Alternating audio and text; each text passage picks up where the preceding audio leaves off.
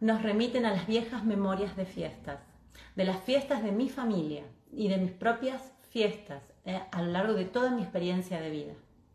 Cuando alguien muere en estas fechas, está pidiendo que lo recordemos, pero no de ninguna manera que estemos apenados por él. Y sabes que la comida te cae mal cuando el estado en el que vos te encontrás mientras comes no es bueno. Y ese estado puede tener que ver con las personas con las que te reuniste.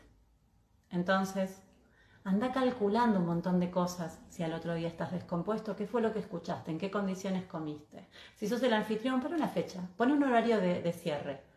Si no sos el anfitrión, bueno, tal vez debas saber que puedes no ser reconocido por esta reunión y por las personas de este grupo, porque la familia va a seguir haciéndote lo que siempre te hizo. Y si tu familia no te reconoció, no te va a reconocer en las fiestas, por muy extraordinarias que sea